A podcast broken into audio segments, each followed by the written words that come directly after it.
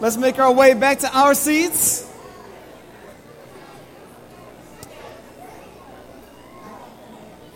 Let's make our way back to our seats. Church family, this is the day that the Lord has made. What are we going to do? Rejoice and be glad in it. Welcome, everyone. My name is Eric. I'm the lead pastor at the Brook. I want to open up our time here in prayers before we get into the Bible and hear from God and His Word um, on this vibrant Sunday morning. Would you pray with me?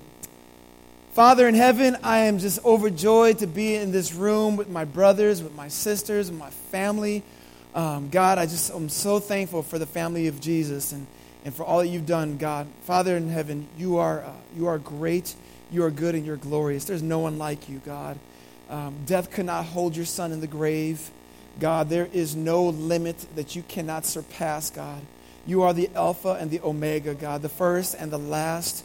God, you know all things. You are omniscient. God, you are all powerful, God. And you are everywhere present at all times, Lord. And we can never then be separated from you. Lord, I thank you, God, for the good news of Jesus that has given life to all who believe in him. God, I thank you for your church around the world. I just want to pray for, for our brothers and sisters in countries where, the, where, where they are hostile to Christianity. I pray for those men and women, those young people, that they would be uh, firm in their faith, God. God, I pray you give them courage, God. God, I pray that they would not shrink away, God, no matter how much they suffer. And I pray that us in this country that has so many freedoms would not be distant from our brothers and sisters who suffer. So, Lord, we pray that the good news of Jesus would advance, Lord, especially in those parts where uh, Christianity is not allowed. God, I think of friends of mine who are serving in Egypt, God, undercover Lord, uh, that, their neighbors cannot know that they're Christians. And Lord, I thank you for them. God, I pray you bless this family and continue to give them wisdom and boldness. We pray for friends like we have uh, Pastor Wilson in Liberia, West Africa. God, for the work that he and his wife Grace and their church family are doing, uh, making disciples, God. Uh, we just pray for the church global, Lord, you do a work in us. God, and I pray for the church in Chicago. I thank you for the many churches in this city, even in our neighborhood, God um, for the pastors, for the, the lay leaders, for the men and women. God, bless the churches around us. May they grow, God. May they reach people. And I pray the same for the brook here. Lord, we have one mission, and that's to bring glory to your name, O God. And I pray that in no way that we be a slothful in doing that. So, Lord, I pray right now as I open the Bible, as I teach from it, God, as you would give me the words to speak and give all of us the ears to hear, Lord. God, I pray that uh, if there's any hardness in our hearts, that you would tear it down. God, for the ones who are here today saying, hey, teach me, God, God, I pray you would teach them. God, for the one who is just broken, would you rebuild them, Lord? For the one who needs to be humbled, would you do that, God? And ultimately, Lord, I pray that at the end of this message and at the end of our gathering, that the name of Jesus would be lifted high, as it has been up to this point. Pray this in his name. Amen. Man, I'm thankful for our worship team, man, for their faithfulness. Yeah, let's give it up to them. Being so creative with different uh, people on the team, different team members. Just thankful for our team and for the work they put into this. Uh, man, I love the summertime. The minute the weather gets hot and the sun comes out, I put on my running shoes and I cannot wait to run. I love to get outside um, I love to run over at Riis Park. That's just that's what I do as a stress reliever. I learned to run uh, like competitively when I was in seventh grade. Uh, my gym teacher put it in me, and I ran throughout junior high and then high school. Did cross country and track. Didn't care too much for track. It's running in circles over and over and over. And I'm a distance runner, so doing two miles in an indoor track meant like 20 something laps. It just got boring. But something I did enjoy in track and field was watching the sprinters do their thing. I mean, we see these athletes get up on the track and do what they do. It is a thing of beauty. Um, there are a number of events that are fun to watch. My favorite to watch always was the 4x100. So the track is a 400 meter track, and so you get four runners to run that in a relay, each take a 100 meter uh, distance, and they pass that baton from one to the next. And if you're a sprinter, if you've seen sprinters, you know that it's not just who's the fastest, but which team has the cleanest handoffs in the transition zone from one runner to the next? And you've seen those times where the runners are smooth. They're running, hand back, they grab it, they don't even look back. They just put their hand back when the right rhythm's going. That's when the teams are killing it. And then you have what happened to the women's U.S. Olympic team in 2016. Favorites for the gold medal, uh, undoubtedly the best team on the planet. And there it happened between, I believe it was the third to the fourth leg. One of the runners got bumped by another athlete in the next lane, fumbled the handoff, dropped the baton. And of course, they lost the race. See, when we have the baton in our hand, each of us have a responsibility to give a clean transition. Now, all of us have a kind of baton in all kinds of things, whether it be family traditions, right? Family heirlooms, um, different, different things that you've passed on from one generation to the next. But in Christianity, the Christian faith really is a baton in the hands of the faithful. And, church, all of us who claim to be following Jesus, every Christian has a baton in your hand. You hear me? You hear me, fam? All right? You got a baton in your hand. So, all of us got a baton. It's what we do with it if you are following Jesus. And I think what happens, sadly, in many uh, circumstances and contexts, is that some of us, as followers of Jesus, don't realize or maybe refuse to realize that we have a responsibility to take that baton and pass it off to someone else. But rather than doing so, we fumble it, we drop it. And what happens is a generation then might struggle after us. Family, one generation knows about the good news because the previous one passed it on. You're here today if you are following Jesus because somebody passed a baton to you.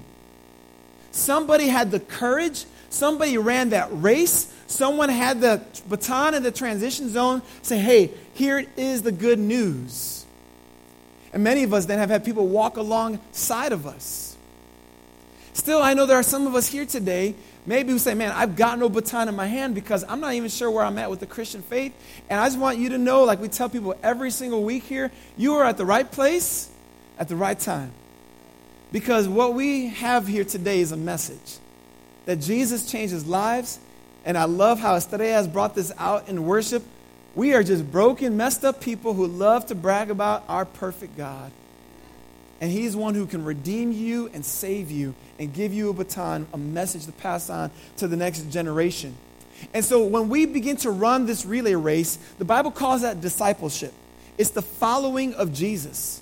And the model in discipleship is true of what the model is in many activities no pain, no gain.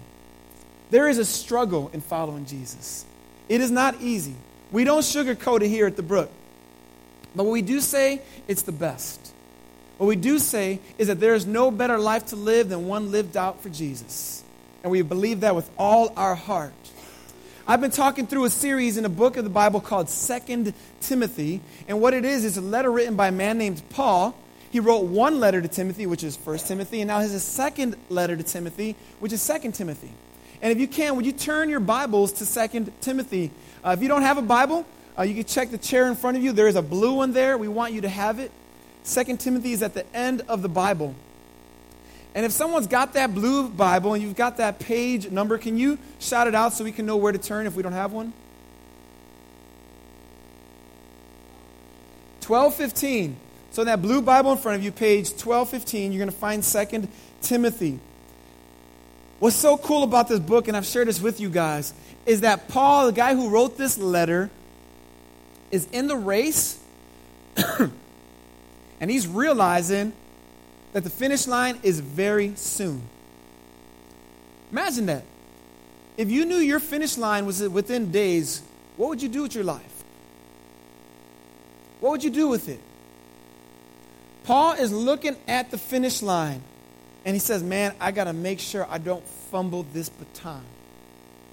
In fact, all of his life has been a passing of batons, but this man's like, Man, I, I, I want to make sure the message goes forth with clarity. And here he takes this young man, Timothy, that he's been kind of raising up in the faith, kind of a whole life of baton passing. And he says, Timothy, I want you to take this and go with it. And what Paul wants Timothy to do is to be faithful himself to the very end. Jesus says that one day all of us will stand before the judgment seat of God. Every single one of us. And those of us who knew Jesus and lived for him, we will hear those words that we long to hear. Well done, my good and faithful servant. And Paul wants Timothy to hear those words. Would you please, if you can, stand with me as I read from 2 Timothy chapter 2. I'm going to read verses 1 through 13. The meat of my sermon will be verses 1 through 7, though. This is what God tells us through the Bible as Paul writes to Timothy. You then, my child, be strengthened by the grace that is in Christ Jesus. And what you have heard from me in the presence of many witnesses, and trust to faithful men. Can you say faithful men? Faithful men. Who will then be able to teach others also. And then this non sugar coated statement share in suffering as a good soldier of Christ Jesus. And he gives these illustrations. No soldier gets entangled in civilian pursuits, since his aim is to please the one who enlisted him. Verse 5 An athlete is not crowned unless he competes according to the rules. It is the hard working farmer who ought to have the first share of the crops. Think over what I say, for the Lord will give you understanding in everything. Verse 8 Remember Jesus Christ, risen from the dead, the offspring of David, as preached in my gospel, for which I am suffering, bound with chains as a criminal, but the word of God is not bound. Therefore, I endure everything for the sake of the elect, that they also may obtain the salvation that is in Christ Jesus with eternal glory. The saying is trustworthy. For if we have died with him, we will also live with him. Amen. If we endure, we will also reign with him. If we deny him, he also will deny us.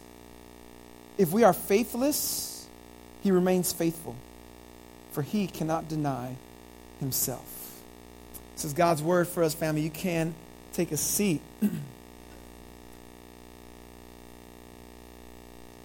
Today we're talking about baton passing. And one thing that Paul makes pretty clear to Timothy is in order to pass the baton, you first got to take it, don't you? Ain't nobody pass a baton who didn't have one already in their hands.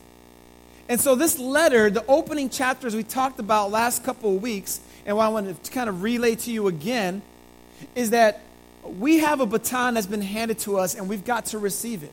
Notice what Paul does here in chapter 2, verse 1. He says, You then, my child, he tells him. He tells Timothy um, to be strengthened by the grace that is in Christ Jesus.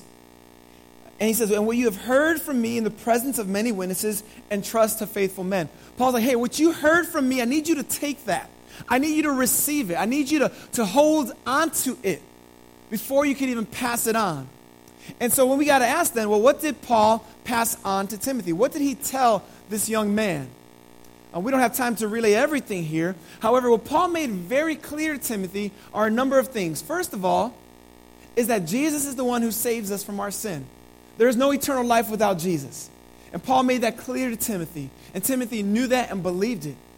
It was also pretty clear that there's nothing you and I can do to earn our way into heaven. There's no good work that you could do that God's like, man, that was so impressive. I've got to open, open up the gates for you. And that's not the way it works. See, what Paul had told Timothy was that God, by his grace, because of his kindness, before there was even a sense of you in this world, had a plan to save those he desired to save. And all who come to faith in Jesus have been chosen by God and given a purpose and a calling to live for Him. In fact, Paul goes so far as to say for those people who put their faith in Jesus, Jesus has abolished death. You hear that? I mean, the wording he uses in chapter 1, he abolished death. Like Jesus put death out of style. He made death a thing of the past. Yes, we will all die physically, but after we die, we stand before the judgment seat of God. And what there comes then is eternal life or eternal death. And for those who trust in Jesus, Paul's like, eternal death is not for you. That thing's been abolished. Death was put to death. Jesus brings life.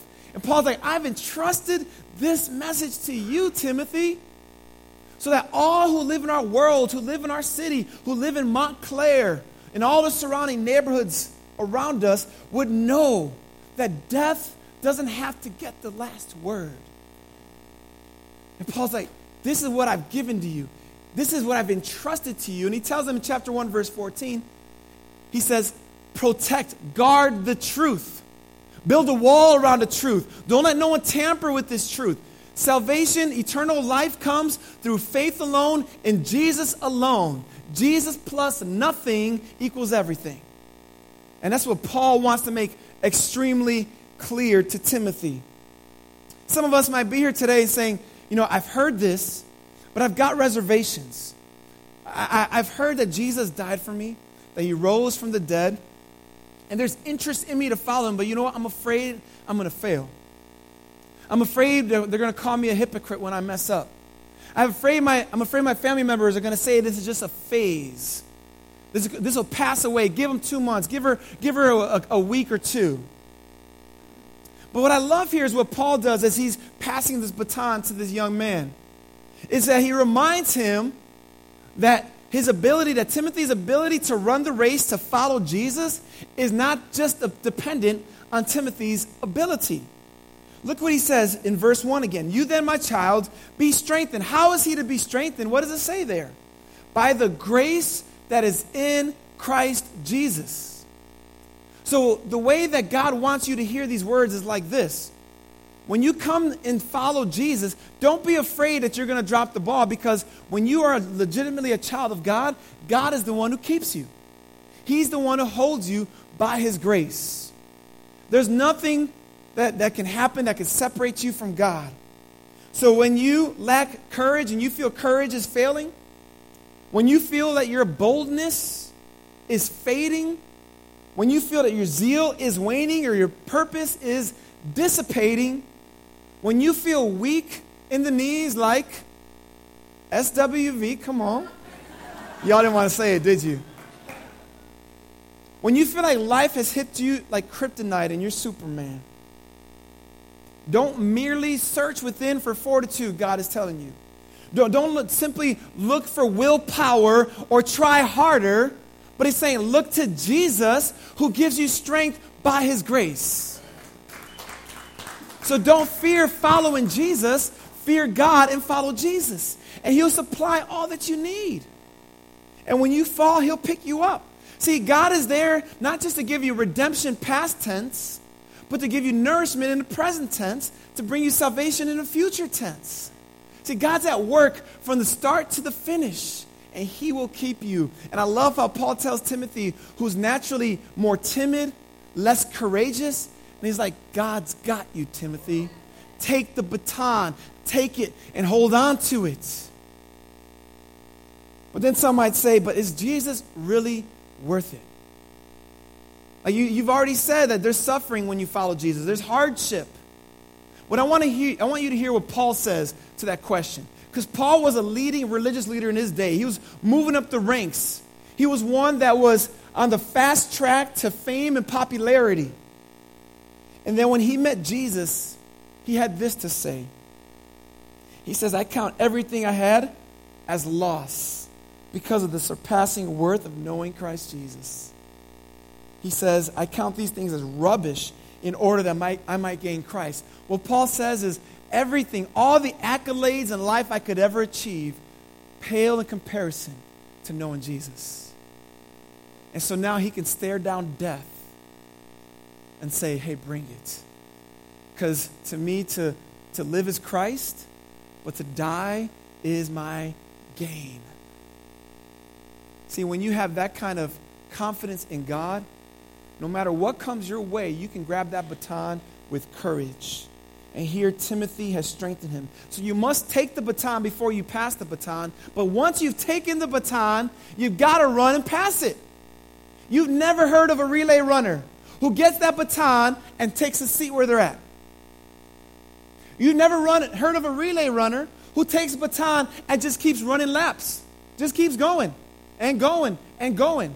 But you know what? That's what a lot of us do when we take the baton.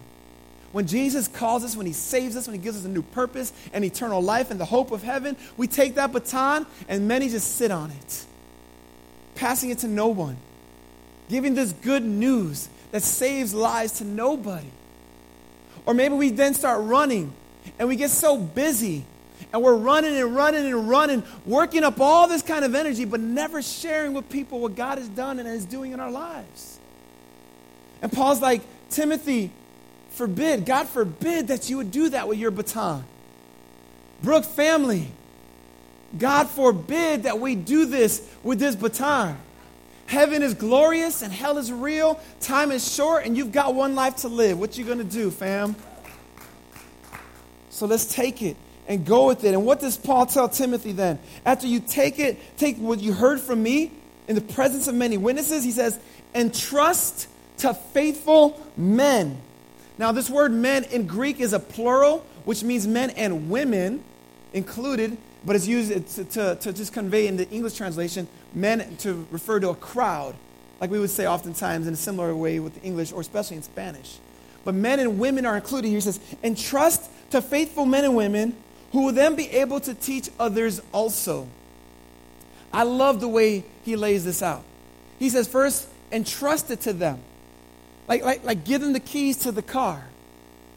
But you don't give that just willy nilly to anybody. And you don't just throw it to them, you, you hand it to them. You make clear, you make clear what's going on here.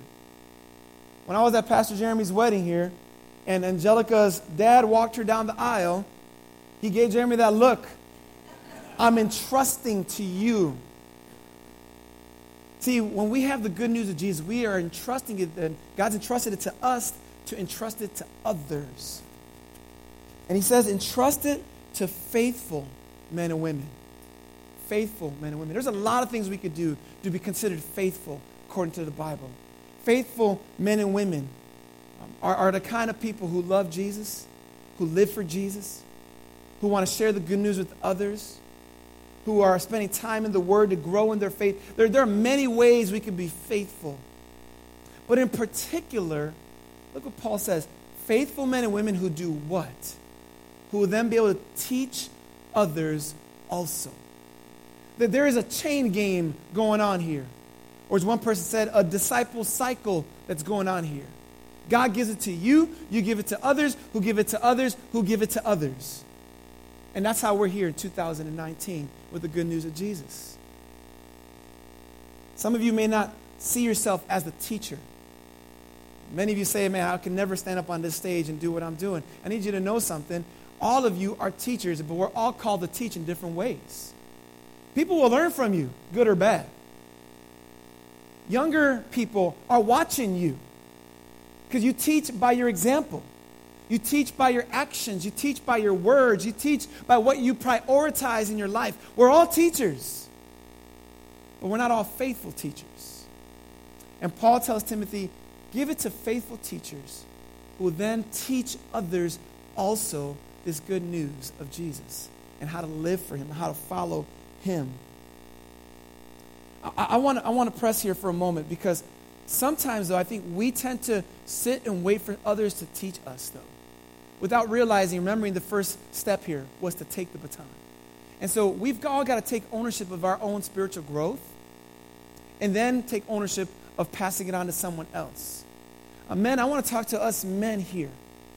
Guys, we've got to be men that pass the baton to other men, to, that raise up other men, that entrust this good news to other men, to grow them in their faith.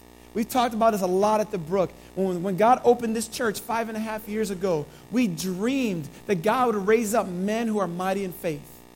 Because what we saw in culture was not that. You guys know what we see in culture when men are portrayed.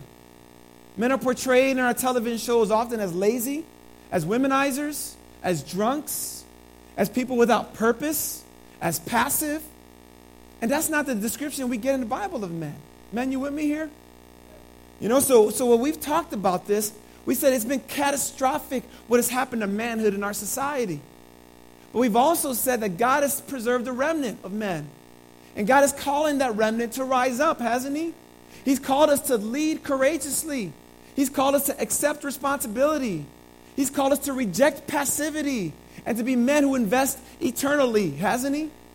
That's the kind of men we got to be. Yeah. But listen, like, like Erica was sharing with us earlier, the louder voices in our culture are not telling us men that. So we've got to be louder, church. We got to take men under our wing, men, and instruct them according to God's word so we could be the kind of men God's called us to be. I know we're tired of seeing the passivity, we're tired of the caricatures, we're tired of it. So let's step up, man. Too many men also, I hear, feel that they've passed the baton. Look here. Passing the baton in the Christian life doesn't mean your race is over. The finish line means the race is over. And when's the finish line? When there's no more breath in your lungs. There's a weird thing because in the Christian race, you've got like an unlimited supply of batons. You pass one off and you open your hand up, you got another one. And what do you do with it? You pass it. And then what happens? You get another one. And then you pass it. And you do that until you die. That's faithfulness. And man, let's do that. Let's do that. We don't want to hear, I did my duty or I've done my time. Like, look, this isn't a prison, man. It's the church. You don't do your time, you follow Jesus. And the same is true for the ladies. God has called you women, He's entrusted women to take this message to other women. You know, sometimes in many church contexts, women have been silenced in wrongful ways. Women, God is calling you to be theologically minded, biblically literate, uh, being able to expound this word and teach with courage and tenacity and purpose. I love the depictions of women we get in Scripture. To, for God to call our women to disciple each other so we can have strong warriors like Deborah in the book of Judges. Or fervent in prayer women like Hannah in 1 Samuel. Or faithful and modest women like Ruth. Or theologically rooted women like Martha, who tells Jesus, I know that the dead will be raised one day. Like she knew Jesus' power. She was rooted theologically. Or women who sit at the feet of Jesus like Mary did.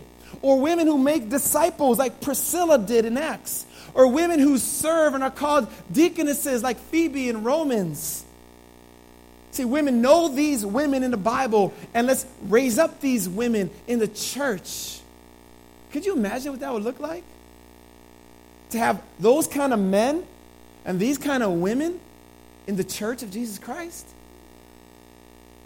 I mean, Paul's here, eyeing the finish line. He's like, man, Timothy, got to make sure this is crystal clear in the church. We need men to be men and women to be women. And when both are doing what God has called them to be, watch out, culture. Watch, watch out, Chicago. Gotta do it, fam. One last, cate- last category here is to entrust to raising of the children. I have a passion to see parents in the home raising their kids to follow Jesus, having family devotions every week.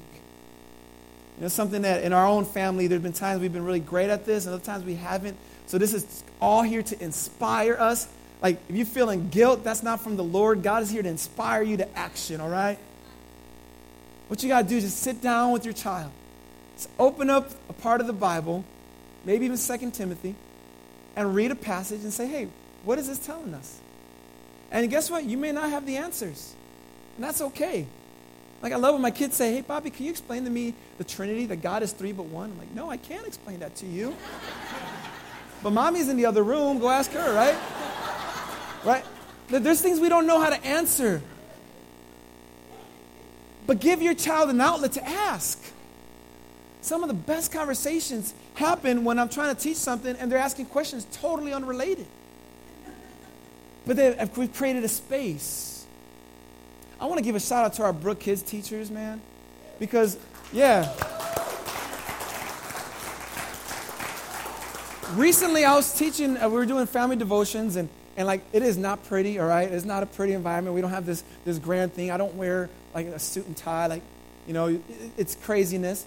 But I was asking a question that I know I had never taught the kids, and Levi answered it. And I looked at him like, I know I never taught you that. And Erica and I looked at each other like, like either like the Spirit of God is just giving him great insight, which is very possible. But I was like, you know what, man? He's been in the Brook Kids for the past five years. Sunday after Sunday, learning the story of redemption from Genesis to Revelation by you teachers. Yeah. Thank you. But I say that making sure as parents know it's not their job. They're supplemental. God has entrusted it to you. The baton's in your hand. So we got to pass the baton to faithful men and women, children, youth, who then be able to teach others also. In this baton passing, though, there is challenge. It is hard. Paul gives three illustrations here to, to describe what it's like. He says, We're like a soldier, we're like an athlete, and we're like a farmer. He says in verse 4 No soldier gets entangled in civilian pursuits since his aim is to please the one who enlisted him. He makes it clear look, if you're a soldier, you don't get distracted by things of lesser importance. If you're a soldier, you've got the aim of pleasing your superior. So when you go out on your mission, you realize there are others who are counting on you because you've all got directions from the superior. And no way do we understand that to be easy work. It's going to be hard work. And Paul says, so is the same with following Jesus. Or like an athlete in verse 5 an athlete is not crowned unless he competes according to the rules. Makes it clear like athletes who cheat don't get the reward. That is, if they get caught. One such thing happened in 2008. You guys heard of Usain Bolt, the greatest sprinter of all time. He had won nine gold medals, but one was taken away because of a relay race he was in in 2008. His team, the Jamaican team, won the 4x100 meter relay, but one of the runners in that relay was found to be doping when he ran that race. And years later, the, the, the test went through all kinds of different protocols and so forth, and it was concluded that this man had cheated. And so what happened then was that relay team was stripped of its gold medal and, uh, and other teams were put in there. And here Usain Bolt, the most decorated runner, one of the most decorated runners of history, lost a gold medal not because of something he had done, because someone else had cheated. And so here, even Paul reminds us, hey, look, athletes are awarded when they work hard and abide by the rules and play by the rules and finish their competition. He says, in the same way, it's true of following Jesus. God has a standard, and He calls us to abide by it and to work hard to achieve it. Well, then Paul gives a third illustration of a farmer. In verse 6, it is the hardworking farmer who ought to have the first share of the crops. He says, Look, man, it's not the farmer who sits around who expects to see this great harvest around the fall time.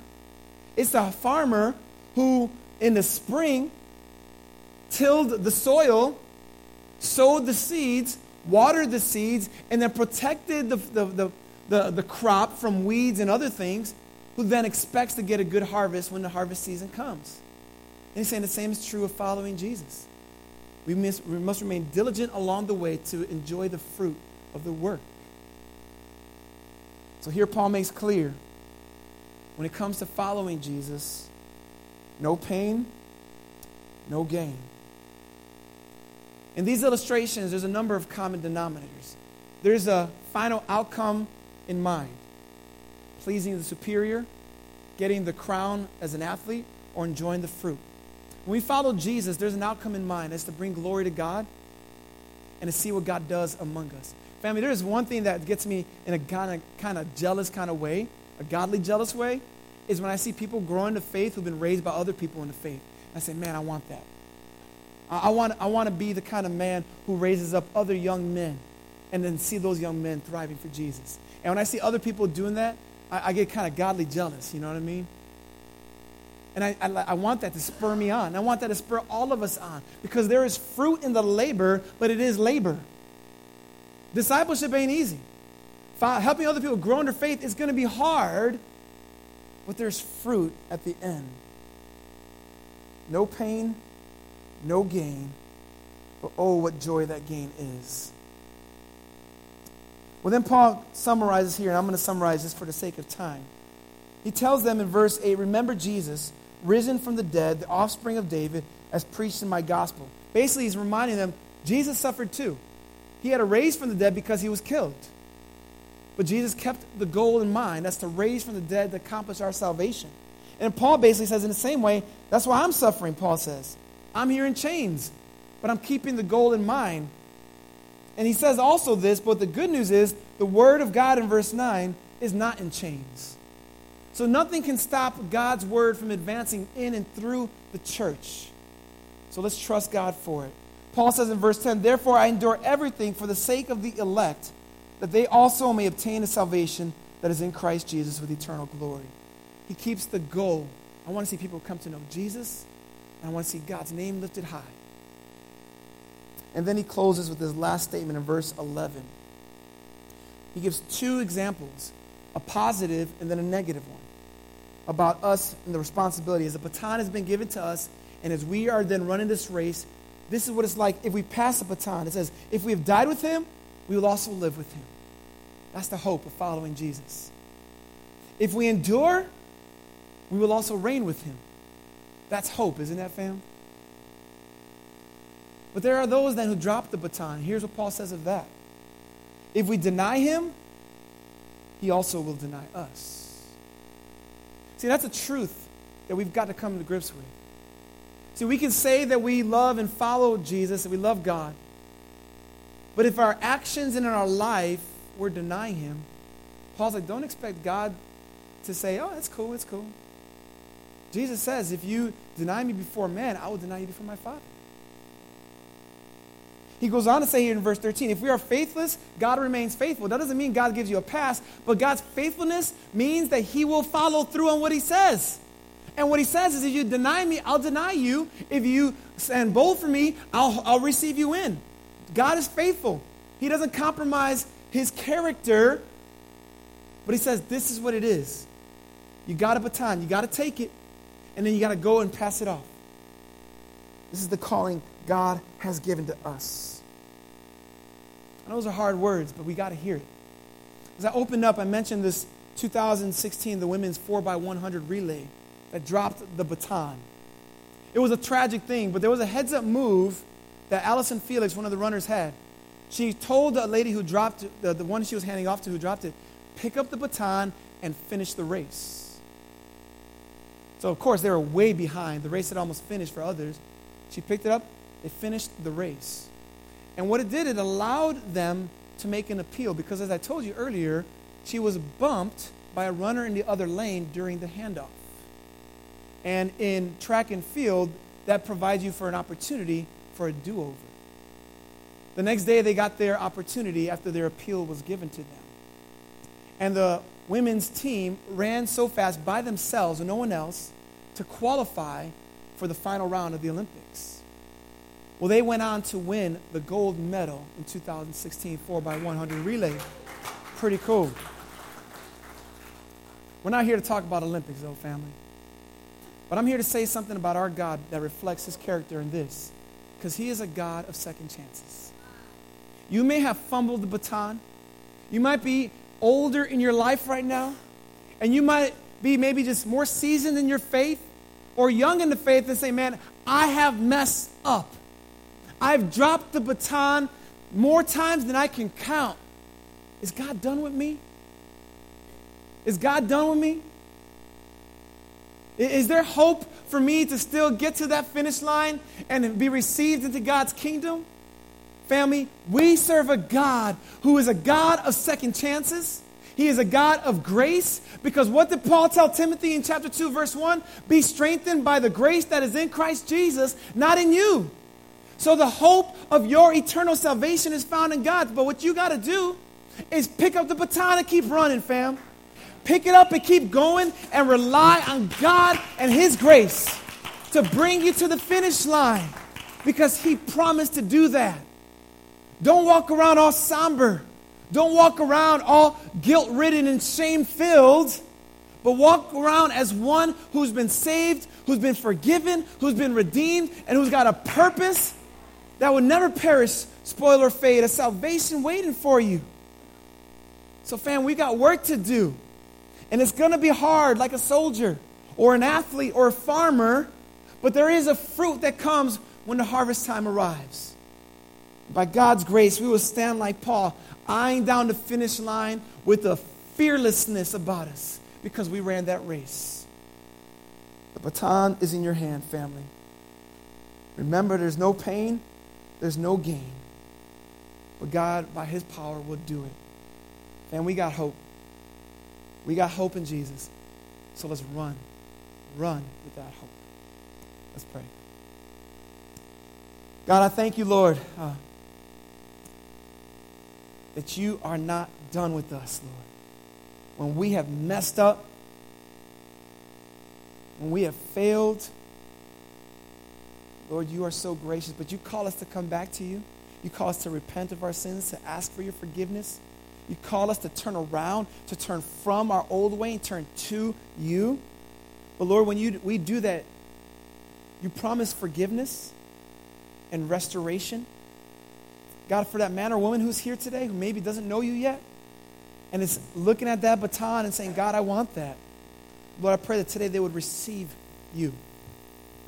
That this handoff that's taking place today would be theirs. That they would hold on by faith and say, Jesus, I believe you died for me. In my place, you took the punishment I deserved because of my sin. That you conquered death so that I too can be can have eternal life. God, I pray you bring salvation today to someone. Lord, for every Christian in this room, Lord, renew our minds, God. Renew our minds. Give us new purpose and new fervor in this great work. Do what we pray in the name of Jesus. Amen. Amen. Would you rise to your feet, church family?